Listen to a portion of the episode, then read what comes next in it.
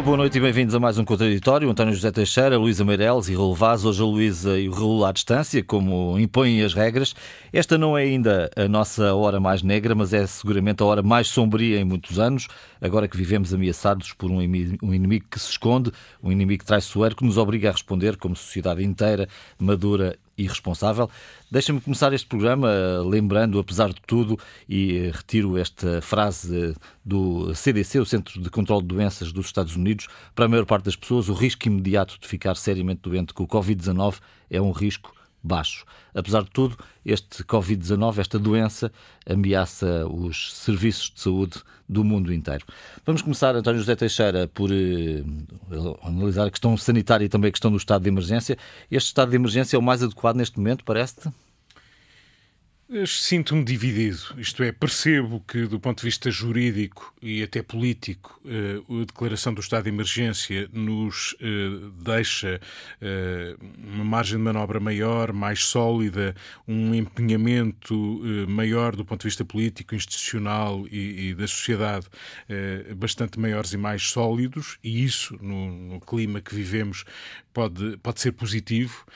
Do lado negativo, e por isso me divido, vejo vejo que uh, aquilo que já tínhamos percebido que conduzia a uma paralisia das sociedades, dos países, uh, sendo certo que o, o, estado de emergência também vigora noutros países, europeus nomeadamente, uh, a verdade é que ele nos conduz de uma forma mais pronunciada à ideia de que as nossas sociedades estão congeladas, as economias paradas, fechadas mesmo. Fechadas, que no fundo a mensagem é fique em casa, fechado no seu lugar e enfim, se puder eh, trabalhar à distância, muito bem, mas eh, digamos que há toda uma atividade que se perde, que se perdeu, que se está a perder e que não sabemos onde nos vai conduzir, mas não é de certo a coisa boa. Hum. E, e isso é o pior de tudo. Ou seja, nós nunca vivemos algo assim, não tanto como tu dizias no início, porque esta doença seja mais ameaçadora que alguma vez vivemos, nem de perto nem de longe. Há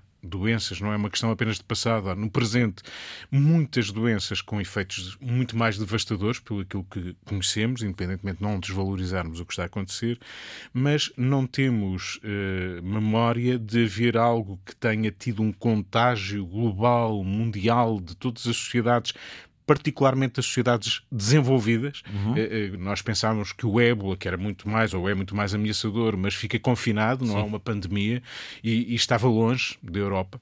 Eh, esta ideia de que todos somos contamináveis, de que tudo pode acontecer, mesmo que em baixa intensidade, como, como dizias, está a deixar pânico, medo, ansiedade e, e, no fundo, a travar e a paralisar as nossas sociedades. E isso, com isso nós não sabemos sabemos lidar. Nunca vivemos algo assim. Eh, e o paradoxo é esse: é que eh, as mortes, até, digamos, em termos relativos, não, se, não são, eh, digamos, muito significativas. Uma morte é sempre significativa, mas olhando para a aritmética dos números, nós temos em Portugal, não é preciso sairmos de Portugal, doenças que todos os dias matam mais do que a Covid-19 e, no entanto, isto paralisou-nos e colocou-nos em casa, em casa, fechou empresas. Eh, o mundo como o conhecemos não é o mesmo, é outro mundo. Sair à rua hoje é uma coisa estranha e isto nunca tínhamos vivido algo, eh, algo assim. Por isso. Eh, o problema, António, é, é realmente se isto arde como um fósforo numa pradaria e eu essa, essa imagem, alguns li essa imagem, alguns na imprensa destes dias. Bom, enfim, muita gente vai ser afetada, o Serviço Nacional de Saúde não vai ter condições para responder. Portanto, não é questão das mortes agora, é prevenir que haja muito mais à frente. É? E sobretudo uma procura, nem é tanto a morte, porque a morte que vai ser aquilo que vai ficar na história quando isto passar, contabilizaremos uh, o que foi a sua, uh, uh, a sua consequência em número de mortes, não vai ser aí. A questão é a procura do serviço de saúde. Aliás, mesmo em Portugal, enfim, as situações dos países não, não são idênticas. aquilo que se vive em Itália não é a mesma coisa que se vive noutros países, como o nosso. a procura do, dos serviços de saúde pode, pura e simplesmente, acabar com eles. Uhum. no sentido em que é tão avassaladora que não há resposta possível, nem haverá nunca um sistema de saúde que seja capaz, por mais musculado, por mais preparado que pudesse estar, de, de uma procura tão grande. Eh, e, portanto, o que vemos eh, hoje é eh, dotar os Estados de margem de manobra que, que, nunca tinham tido em democracia, uh, ou seja, com poderes uh, que no limite são poderes uh, de imposição, digamos, quase ilimitados, por mais que se cautelem os tribunais, a separação de poderes, etc.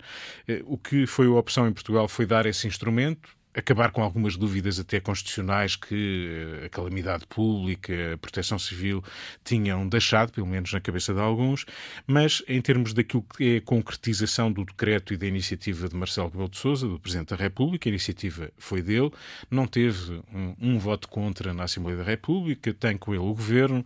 Há uma expressão curiosa que o Pedro Adão e Silva utilizou, que é, neste momento vivemos num bloco central de palácios, isto é, António Costa e Marcelo Rebelo de Sousa têm, digamos, digamos, os rédeas do, do poder nas suas mãos, são eles que consertam aquilo que eh, é preciso fazer, eh, sendo certo que a Assembleia da República, a oposição, aqueles que foram parceiros, eh, neste caso, o máximo que conseguiram ir em termos de oposição foi abster-se e, ainda assim de uma forma muito limitada.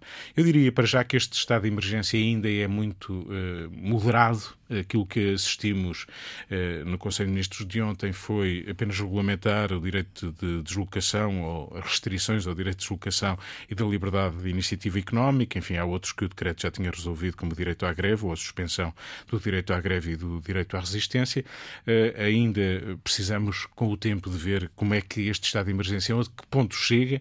Eh, também do, do ponto de vista da imposição, é apenas eh, as forças de segurança ficam pela advertência, ainda não é, digamos, à força que se uhum. conduzem pessoas a casa, mas se for preciso é por aí que, é por aí que vamos. Se caminhará. Hum.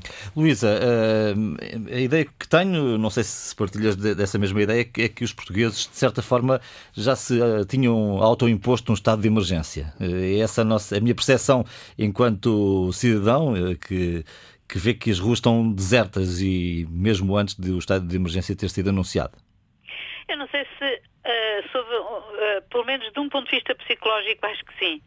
Uh, as pessoas já estavam, os acontecimentos foram sucedendo um pouco em catadupa na última semana e, portanto, as pessoas foram se preparando psicologicamente para uma situação mais grave, ou seja, deste ponto de vista da circulação, de terem que ficar em casa os que puderem, os que têm que ficar em casa, os que têm filhos, os que têm possibilidade de teletrabalho. Uh, agora, isto é uma situação inteiramente nova e, e eu que eu tinha muitas reticências em relação ao estado de emergência porque entendia que a, a decretação ou decretamento, não sei, fiquei com essa dúvida porque não sei como é que se diz em português, pode ser que algum de vocês me ajude, mas a decretação do estado de emergência uh, era um, uh, quer dizer, tão, tão, uh, tão rapidamente a seguir à, à, decretação do estado de alerta, que tinha sido aquele dois dias, anterior, uh, dois dias antes, uh, pudesse trazer alguma coisa de novo. Eu penso que, todavia, traz pelo menos a tal vantagem, como disse, aliás, o Presidente da República na intervenção que fez, de dar uma grande abertura ao governo, visto que o governo até nem queria, não é? Uma medida deste tipo, uh, mas dar uma grande abertura para o governo e o governo poder tomar as medidas uh, passo a passo, de uma forma gradualista, como era aparentemente a ideia de, de António Costa, de, enfim, do governo, uh, para, para que isso acontecesse e, portanto, ser primeiro Estado de de, de, alerta, depois o estado de calamidade, etc, etc. Bom, agora estamos com o estado de emergência para todos os efeitos e eu acho que há até é, é, é acho é, é, foi muito interessante essa expressão do Bloco Central entre Palácios, porque na verdade eh, nós sabemos que entre Primeiro-Ministro e eh, Presidente há sempre uma espécie de eh, coautoria de diplomas ou de, ou de decisões que não são, a menos quando há choque frontal entre, entre ambos, não é? O que nós também conhecemos na nossa história recente, mas que não parece que aconteça nesta, uh, nesta nossa dupla, digamos assim, Costa versus uh, uh, Marcelo, e que é o facto de o Presidente, que sempre tem, nós temos duas fórmulas de produzir decretos ou produzir leis, quer dizer, é para a Assembleia da República ou através dos decretos do Governo. Ora, quando são os do Governo, eles vão diretamente para a Presidência da República. E o Presidente, e para isso servem também as reuniões das quintas-feiras ou outras, Uh, vão discutindo e, e, vão afinando, digamos assim, os pontos de vista. A partir da altura em que, embora tenhas uma Assembleia da República a funcionar, mas enfim, a, a pouquíssimo gás e. Hum, e a maioria, e com o estado de emergência, todos estes decretos terão que ser eh, feitos via governo. Um, acho que haverá uma, digamos, uma governação do país muito mais partilhada entre uh, António Costa e Marcelo. Uh, enfim, as duas legitimidades vão se reforçar, digamos assim, perante o povo português, que acho que sobretudo vai sentir que, quer dizer, que tem, e que tem que haver uma certa união de cúpula para que tudo isto funcione, porque as pessoas estão de facto a fazer acho que grandes esforços um, em termos uh, de se organizarem nesta maneira nova, uh, porque mesmo em teletrabalho isto é muito novo, quer dizer, eu vejo, por exemplo, na Lusa, muitos de nós já trabalhávamos em teletrabalho porque as pessoas vão fazer reportagens e depois diretamente reportam, digamos assim, escrevem as notícias de lá e isso entra diretamente no sistema e, portanto, as pessoas não têm que estar juntas, uma, eh, juntas umas e outras. Uhum. Mas o jornalismo é também uma profissão de olho no olho, de troca de ideias, de, de, de e, que se, e, que do, e que, do modo geral, todas as iniciativas e todas as ideias surgem melhor de um confronto direto, de um, num confronto não no sentido de, de, de oposição, mas de... De uma partilha de ideias. De uma partilha de ideias. E isso é aquilo que nos vai faltar agora, porque não há WhatsApps, não há redes sociais que substituam isso e, e portanto, acho que uh, temos que, eh, não, acho que vai haver, na verdade, já se disse que há eh, um, uma vida antes da Covid e depois da Covid. Não sei se será assim, tudo vai depender de como vamos sair disto e de quanto tempo, não é? Uma pessoa agora agarra hoje estava a ler um estudo que parece que afinal o pico em Portugal pode ser uh, já agora no princípio de abril e que, portanto, no princípio de maio podíamos estar a sair, quem dera. Uh, nós, na, em boa verdade, uh, nós não sabemos de nada. Hum. Uh, isto é tudo muito novo, é o tal território desconhecido que o diretor da OMS falava no princípio. Raul, como é que olhas para a situação atual? Este estado de emergência parece adequado? Ele está a ter efeito? Parece-me eventualmente, parece-me necessário, é evidente, deixa-me perguntar, deixa-me começar por uma pergunta com resposta. Isto é ou não é sério? Isto é ou não é perigoso para o homem? É evidente que é. Uh, não é por acaso que as pessoas uh, mais informadas, eu estou a falar daqueles que são médicos, enfermeiros, aqueles que dirigem países, dizem que estamos perante uma guerra. Esta é a primeira doença global que o homem enfrenta e não tem ferramentas ainda para para a, a combater e para a vencer. É evidente que isto só vai passar ou só vai ter uma nova era quando houver uma vacina. Não tínhamos nenhuma noção, não tenho dúvida sobre isso e, portanto, isto vai durar.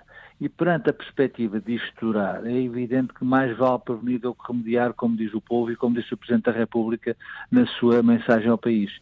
E eu digo, eh, ainda bem que há Marcelo ainda bem que há António Costa, porque com algumas dificuldades, obviamente, com com algumas tropas que rodeiam uh, ambos estes líderes, os dois líderes políticos, uh, a degladiarem-se, a, a, criar alguma, uh, algum ruído na engrenagem. É evidente que parece-me a mim que tanto Marcelo como, como António Costa se têm sabido articular de forma a que uh, transmitam confiança ao país. E isso é absolutamente fundamental.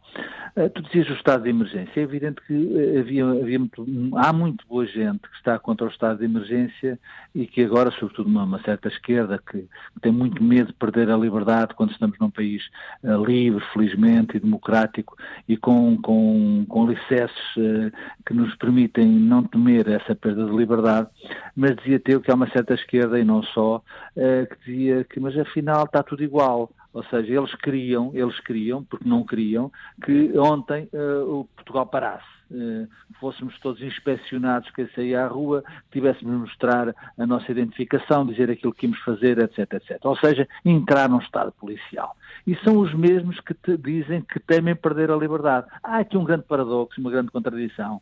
Uh, é evidente que eu percebo, porque uh, quem uh, não quer aceitar que o mundo mudou e que este mundo, sobretudo na Europa e também em Portugal, certamente confortável em que vivemos, mudou.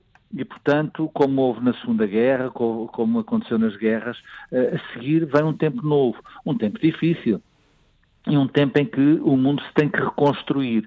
Uh, isto, eu não direi que isto é bom, uh, isto é péssimo, isto é horrível, mas todas estas, estas eh, dificuldades enormes que o homem tem enfrentado Uh, tem a seguir à tempestade, tem vindo a bonança. É evidente que ela não vem imediatamente, mas uh, repare-se, o mundo está a precisar de uma nova de uma nova, se calhar, de uma nova, uh, de um novo desenho económico.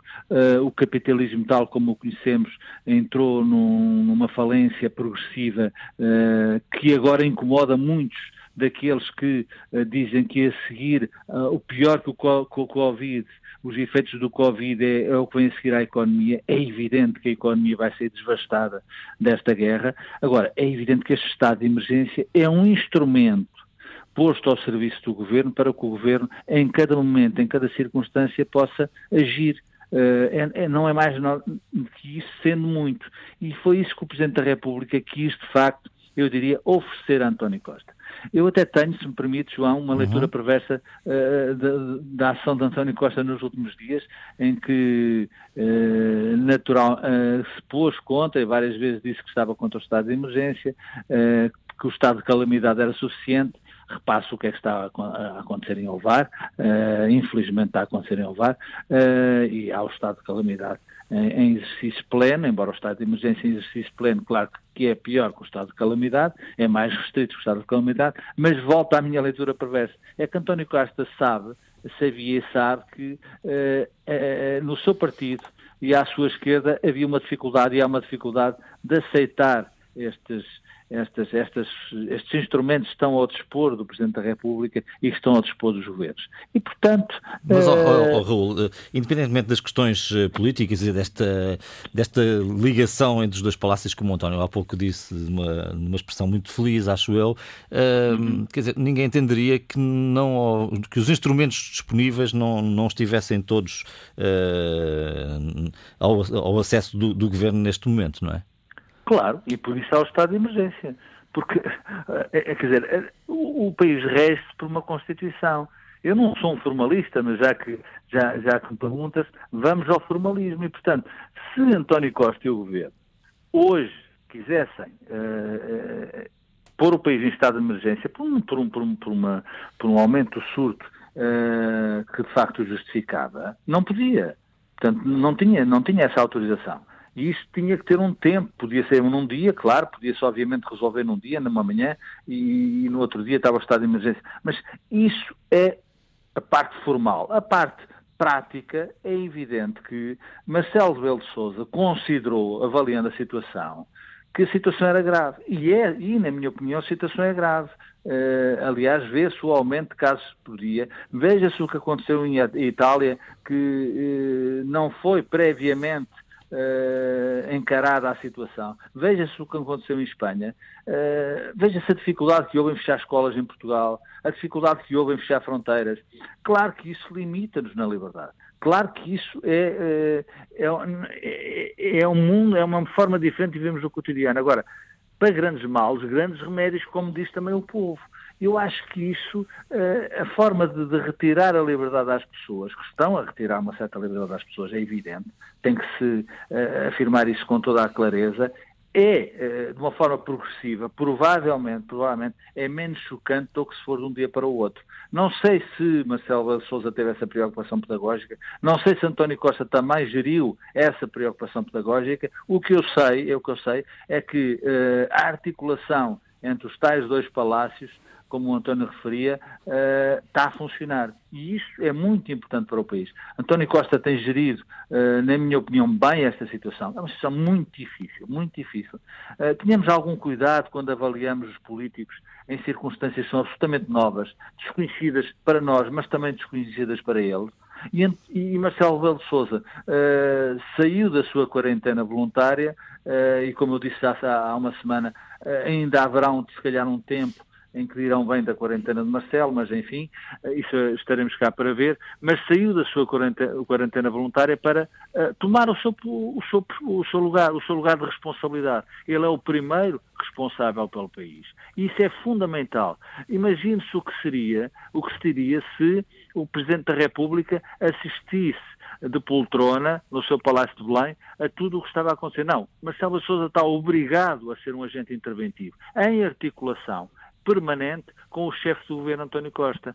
E ambos têm tido essa articulação. A versão perversa que eu te dizia só para terminar, João, é que António Costa, que é um político arguto e que vê um bocadinho para além do hoje, uh, poderá, poderá, isto é uma mera especulação, se me permites, poderá ter uh, gerido a circunstância da esquerda não querer o estado de emergência, uh, indo, indo construindo lentamente com Marcelo Belo Souza estado de emergência. Hum.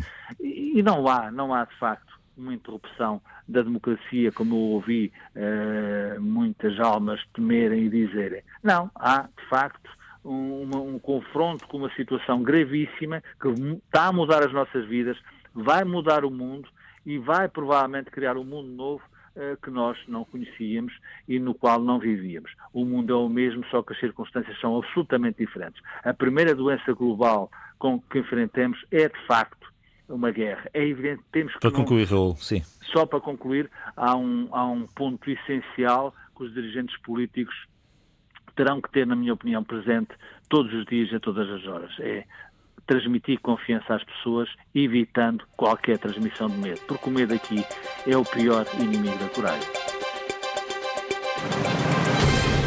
Viva, boa noite e bem-vindos à segunda parte deste contraditório. Hoje, naturalmente, falarmos sobre a situação uh, imposta pelo Covid-19. Uh, para além da, da, doença física, António, eu diria que esta doença vai transformar-se, já se está a transformar numa doença económica também.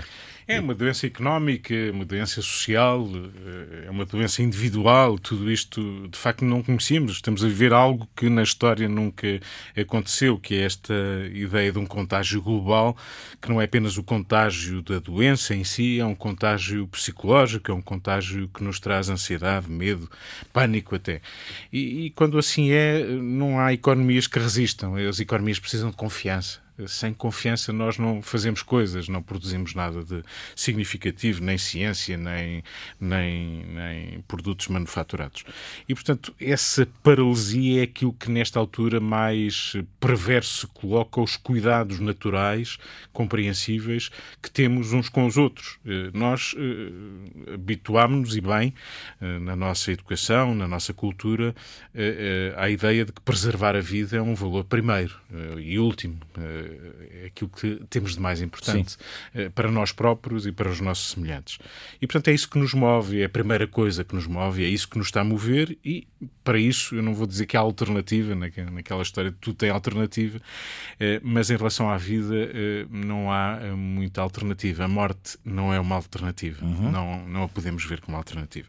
E, portanto, o que está a ser feito tem que ser feito as nossas dúvidas, angústias é até que ponto isto tudo, e nós temos que pensar nele porque nunca o vivemos, não há ciência feita, doutrina, eh, ensinamentos, vamos tê-los no futuro, vamos lidar no futuro, porventura, quando isto voltar a acontecer, esperemos que não, mas se isto voltar a acontecer, já temos aqui um histórico que nos faz refletir e prevenir até, coisa que também não fizemos, ninguém estava preparado para isso, não era Portugal, não era Itália, não são os Estados Unidos, ninguém está preparado para isto, nunca se está suficientemente preparado quando isto é tão avassalador.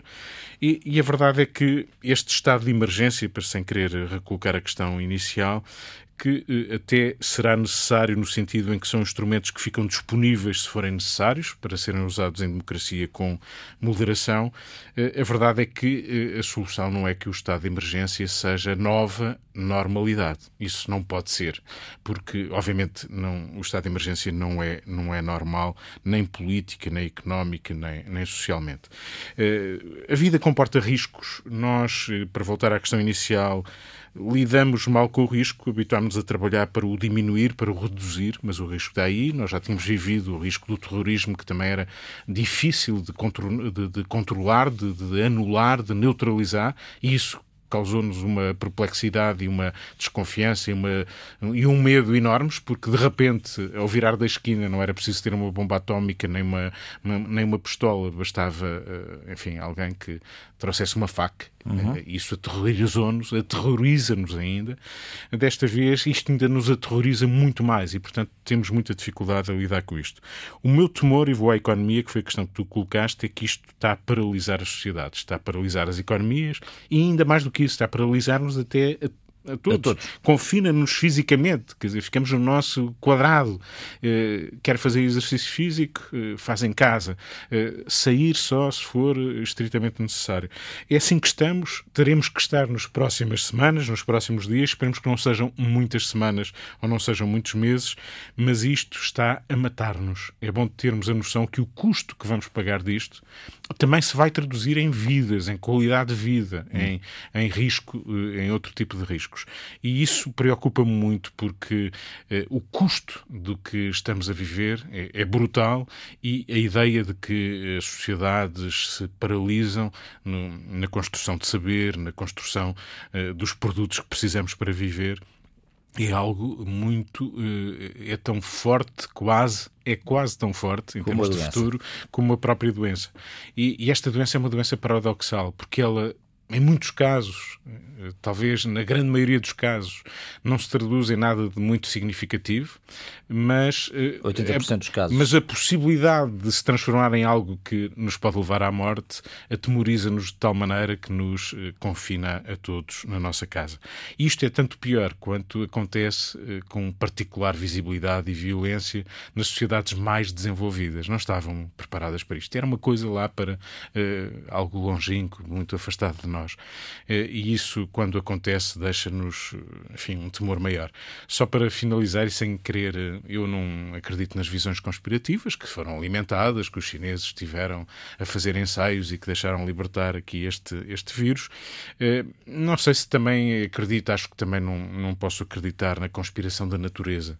Mas esta, apesar de tudo, é um pouco mais benévola, porque, de algum modo, a leitura que podemos fazer da chamada revolta dos elementos eh, conduziu em poucos dias à melhoria do nosso planeta, eh, o que é uma coisa paradoxal também, não é? Uhum. O nosso ar que respiramos é melhor, há menos aviões no ar, há menos fábricas a poluir, eh, os oceanos também já demonstram uma qualidade, Veneza já tem golfinhos a mostrar a cabeça.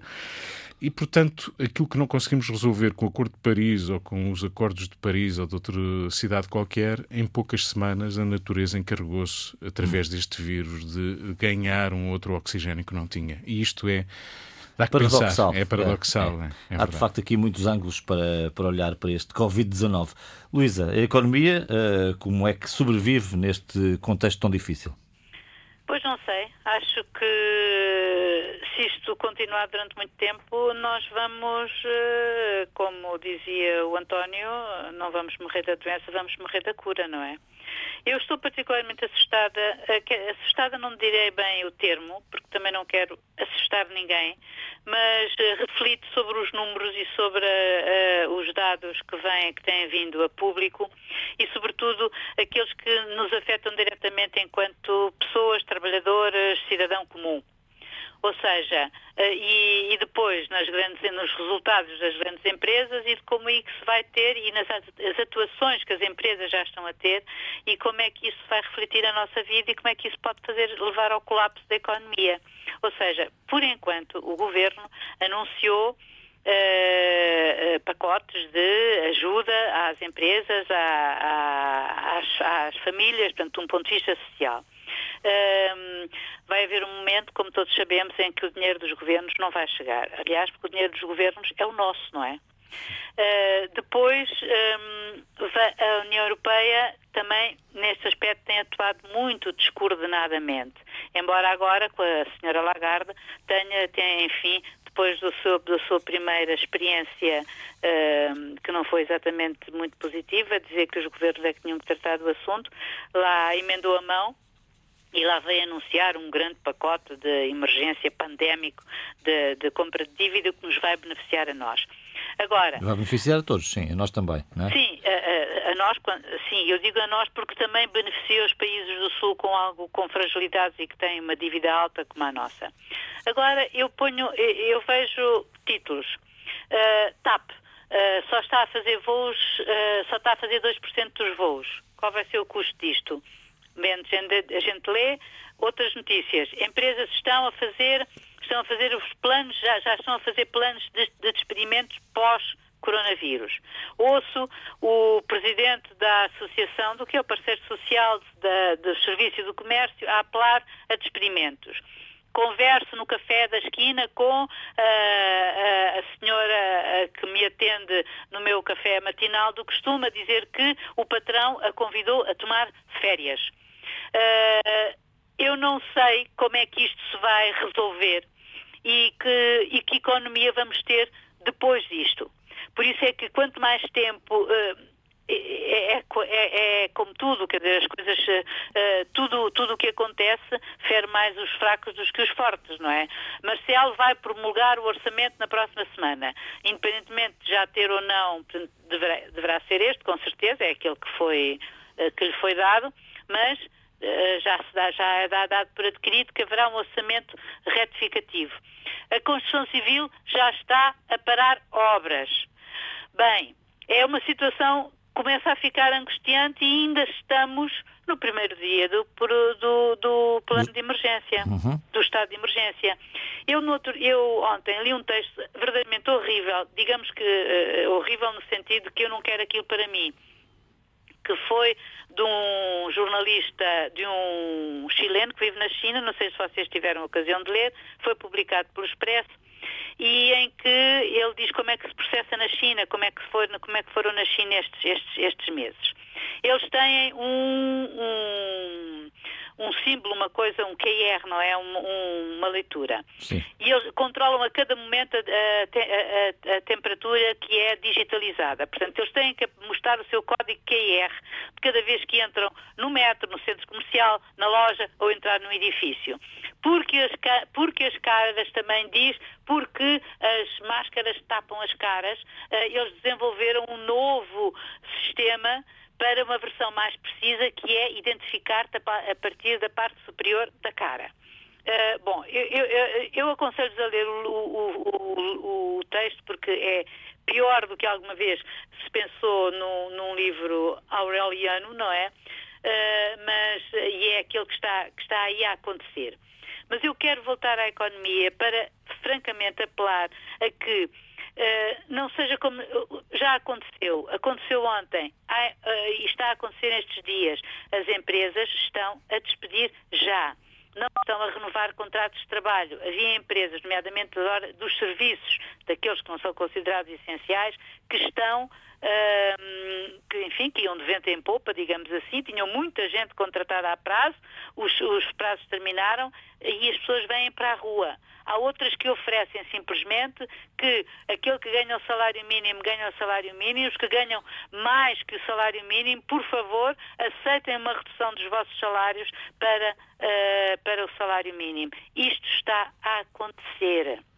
Agora eu pergunto, tem que haver uh, como é que isto se controla, como é que isto se impede como é que o governo que vai tomar, uh, como é que isto vai ocorrer e uh, às preocupações dos cidadãos, não é? Que o cidadão que, que é confrontado com isso e que como é que ele vai fazer? Como é que isto se faz? E quanto mais tempo dura, pior. Por isso eu penso que um, estamos, na verdade, num, num, num, num tempo completamente novo. Um, receio, francamente, pela economia no futuro.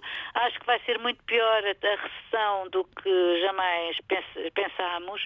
E, e acho que todos os, enfim, provavelmente os, os, os, governantes também vão ter que ser muito inventivos. E quando digo governantes não são só os de Portugal, digo os da União Europeia, os, os globais, vão ter, ser, vão ter que ser também inventivos para que daqui, para que se, se, já sabemos que vamos sair desta mais pobres, pelo menos que não, sei, que não, sei, não saiamos completamente, quer dizer, de tanga, curados, mas de tanga, não é? Sim. Raul, é, como é que achas que deve ser enfrentado este problema? Estamos e vamos a empobrecer de uma forma brutal. Uh, Deixa-me dar duas notas que antes de falar concretamente da economia, mas também falando da economia, eu fiquei hoje perplexo numa notícia do Expresso que vi que dá conta que a Direção-Geral de Saúde alerta porque o uso de luvas na rua uh, pode contribuir para a transmissão do vírus. O título, estou a citar de uma forma genérica o título. Uh, isto não pode acontecer, ou seja, uh, o Governo tem que começar a orientar a sua comunicação, a falar a uma só voz. Como é que é possível, passados estes dias todos, em que que toda a gente sabia que se andava a vender e usar luvas eh, e só agora a Direção-Geral de Saúde vem fazer esse alerta. Uh, há outras questões que são, têm a ver tudo com a economia, com as pessoas e com os hábitos, que são também importantes. Repare-se como é que as entidades públicas permitem, uh, perante esta circunstância desta gravidade, uh, a pura especulação económica. o álcool, o álcool que não existe porque está a ser guardado para depois ser posto no mercado a preços exorbitantes, dizem-me que um quarto de litro de álcool custava um euro antes da crise, vai sair, vai custar 5 euros as máscaras, as marcas estão a 10 euros. Dizer, ou seja, há muito boa gente, como é próprio. Sim, mas a ASAI também, está, a ASAI também tem, tem, uh, atuado, tem atuado uh, não, não contra a, a especulação.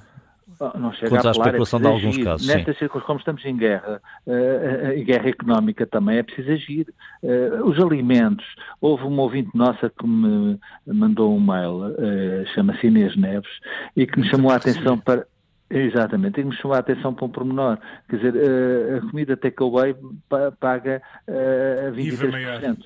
Uh, os, nos restaurantes, é evidente que agora estão fechados, pagava-se 13%.